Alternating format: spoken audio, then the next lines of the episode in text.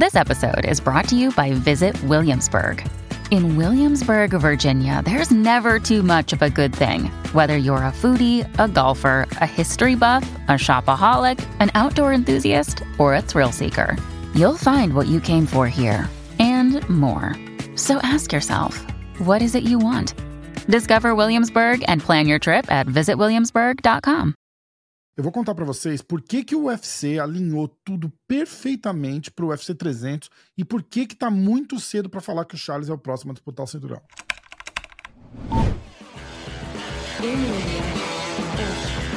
Galera, antes de eu começar a falar qualquer coisa aqui, eu vou pedir pra vocês deixarem o like nesse vídeo. Se vocês não gostarem depois, pode ir lá e mudar, deixa o dislike. Lembrando que vocês comentando alguma coisa e clicando no botãozinho de gostei, ajuda demais o YouTube a recomendar o nosso canal para mais gente e a gente continuar crescendo, tá bom? Obrigado, valeu, vamos pro vídeo. Quando a gente olha o card do UFC 299 e do UFC 300, dá para ver todo o trabalho meticuloso que o UFC faz por trás das cortinas ali nos bastidores, casando as lutas e criando o cenário perfeito, não importa o resultado, para o futuro da divisão dos leves. Eu tô falando do Dustin Poirier enfrentando o Benoit Saint-Denis, do Charles enfrentando o Armand Sarukian e do Justin Gage enfrentando o Max Holloway. Eles criaram um cenário tão perfeito que qualquer um desses resultados começa a desenrolar para eles o futuro da divisão dos leves. Eles não têm perrengue para escolher quem vai ser o próximo a desafiar o campeão Islam Makhachev. O que o Charles falou é que está prometido, o que a gente acredita também é que está prometido que o Charles vai ser o próximo a disputar o cinturão. Agora, é muito cedo para falar sobre isso, porque vai depender de uma, de uma sequência de fatores e uma sequência de resultados. É muito importante lembrar disso. Se o Dustin Poirier vence bem o Benoit Saint-Denis, ele tá ali na boca de novo para uma disputa de cinturão. Ele nunca lutou com o Makachev. E aí a gente ainda tem o Justin Gage lutando com o Max Holloway. Quando a gente fala dessa luta, a gente tem que lembrar que o Max Holloway não é o mesmo Max Holloway de antes e que o Justin Gage vem numa crescente, acabou de nocautear o Dustin Poirier. Agora, se o Justin vence, que é o que tudo indica que vai acontecer, a gente tem mais um contender para lutar contra o campeão. E aí a gente vem para a luta do Charles. Charles contra Armand Sarukian. Quem vencer essa luta também vai entrar ali na boca do gol para brigar pelo cinturão. Olha o que o UFC fez. Eles praticamente alinharam quatro contenders para essa disputa de cinturão contra o Makachev. A gente tem o Dustin Poirier, a gente tem o Justin Gage, a gente tem o Armand Sarukian e a gente tem o Charles Oliveira. E aí o que, que vai acontecer?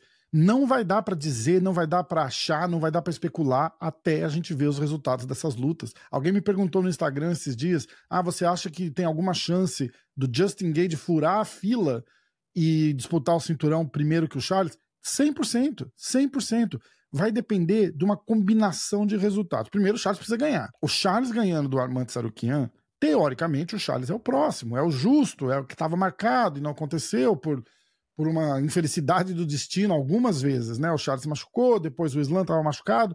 Então, é, a gente precisa lembrar que, na verdade, isso é um passo para trás que deram para o Charles, porque agora ele tem que disputar uma vaga contra o Justin Gage.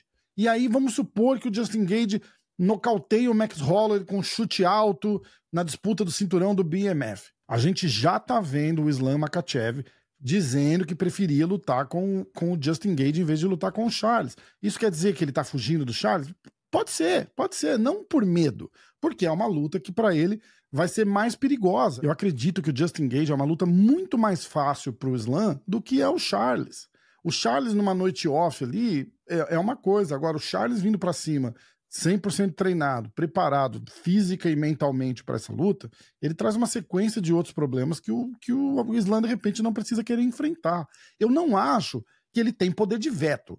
Eu não acho que ele pode chegar e falar assim: ah, com aquele cara eu não luto, eu só luto com esse. Isso não existe. O UFC que manda. Não, é, essa ilusão de que ah, o campeão decide com quem ele vai lutar é bobagem. Isso aí não existe o campeão pode dizer, de repente, é, eu preferia lutar com esse cara e o UFC analisa e tal. Mas se o UFC quiser, o campeão luta com quem o UFC quiser. E a gente já viu inúmeras vezes títulos sendo vagos e, e cinturões interinos sendo disputados sem, sem fazer o menor sentido. Provavelmente o sentido é esse. Quem manda é o UFC.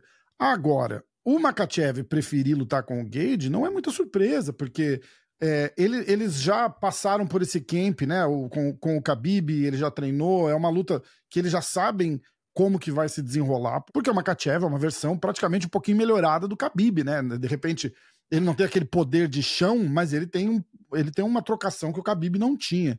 Então, a luta vai se desenrolar mais ou menos muito parecida como foi contra, contra o Khabib. Então ele, ele prefere o Justin Gage do que o Charles ou do que o próprio Armand Sarukian. O que, que vai acontecer? A gente vai ter que, infelizmente, a gente não consegue fazer uma previsão do que, que vai ser feito. A gente vai ter que esperar. O UFC 299 vem primeiro, né? Então a gente vai ter que esperar ver o que, que acontece com essa luta. Eu acho que de todas essas lutas que foram casadas para alinhar o próximo desafiante ao cinturão dos leves, o Dustin Poirier é o que tem a maior pedreira. E agora, se o Dustin Poirier perde para o Benoit Saint-Denis, o Benoit Saint-Denis já está ali também no topo, no topo para disputar esse cinturão. O UFC tem muito interesse no mercado europeu e o Benoit Saint-Denis está ali dando sopa. Vamos supor que ele vence o Dustin Poirier, ele vai estar tá ali na boca do gol, vindo de uma vitória contra um top contender há anos e não tem por que ele ficarem segurando muito esse cara. E aí vem o Charles, e aí vem o Justin Gage. A gente vai ter que esperar o UFC 300 acabar e esperar decidir quem que o UFC gostou mais. A verdade, a verdade é essa.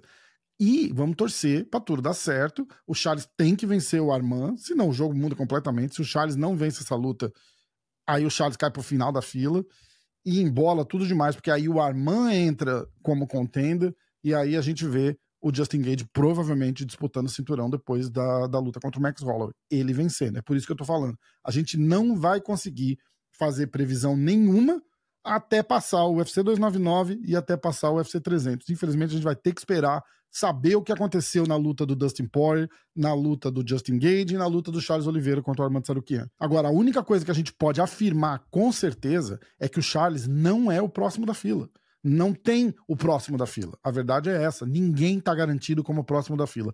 O próximo da fila vai ser o cara que lutar melhor no UFC 299 e no UFC 300 e o cara que o UFC achar que vai vender mais naquele momento. Se o Justin Gage aniquilar o Max Holloway e o Charles tiver uma luta morna contra o Armand, eles vão botar o Justin Gage por causa do hype que vai, que vai ser criado em volta dessa luta. Eles não vão botar o Charles só por merecimento. O Charles chega mais uma vez para uma luta, não apenas precisando da vitória, mas ele vai ter que vencer e vencer bem, para convencer que ele é o próximo a disputar o cinturão.